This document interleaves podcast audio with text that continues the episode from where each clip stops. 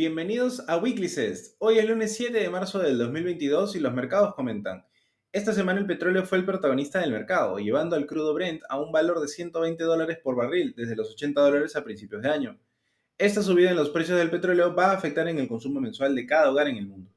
Rusia ya tiene grandes cantidades de reserva de petróleo, pero gracias a las sanciones impuestas, ahora los rusos no encuentran compradores, ya sea por las restricciones o porque los barcos petroleros no pueden desembarcar en muelles extranjeros la agonía de Rusia continúa ante las decisiones de Putin. Ante esta situación, Sergei Flavrov, en conferencia de prensa, menciona, las sanciones son una especie de impuesto a la independencia. Un comentario que dejó en el tintero mucho que escribir. La paz y el caos comparecen. Ucrania y Rusia negociaron acuerdos mientras duraba el cese temporal de alto al fuego. Rusia se dirige a tomar las fronteras marítimas y reservas de energía ucranianas, y es por ello que el pasado jueves se registró un incendio en la planta de energía nuclear más grande de Europa en el sureste de Ucrania, lo que despertó nuevamente las alertas en el mundo después de que las fuerzas rusas tomaran el control de las instalaciones.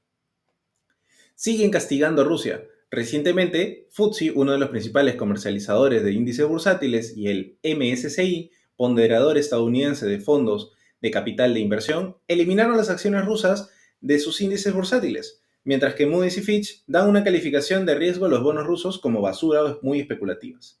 Por otro lado, en Estados Unidos, Jerome Powell se presentó ante el Senado para dar la actualización respecto a política monetaria y economía en general.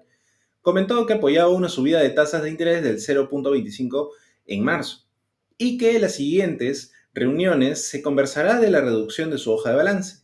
Dado este contexto, ahora los precios de materias primas han subido significativamente, seguido de los precios de energía, lo cual apoyaría que la inflación suba aún más. Por tanto, tendremos a una Fed más observadora del desenlace del conflicto de Rusia y Ucrania. En línea con ello, los mercados se encuentran muy volátiles y muchos factores invaden para tener un mejor view. En Europa, Alemania está liberando reservas de petróleo del país en un esfuerzo de calmar el mercado del petróleo. La medida se produce tras la decisión adoptada por los miembros de liberar un total de 60 millones de barriles de petróleo.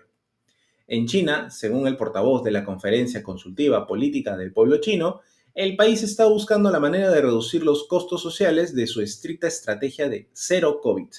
El funcionario agregó que el país debe seguir de cerca la evolución de la pandemia en todo el mundo.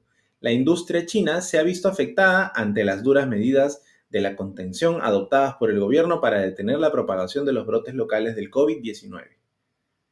Para la siguiente semana, se espera el resultado del PIB anual de la zona euro, así como el comunicado del Banco Central Europeo sobre política monetaria de la eurozona y la cumbre de líderes de la Unión Europea, lo cual dará un mejor panorama de las acciones que se realizarán para detener la inflación y las consecuencias del conflicto bélico de Rusia y Ucrania.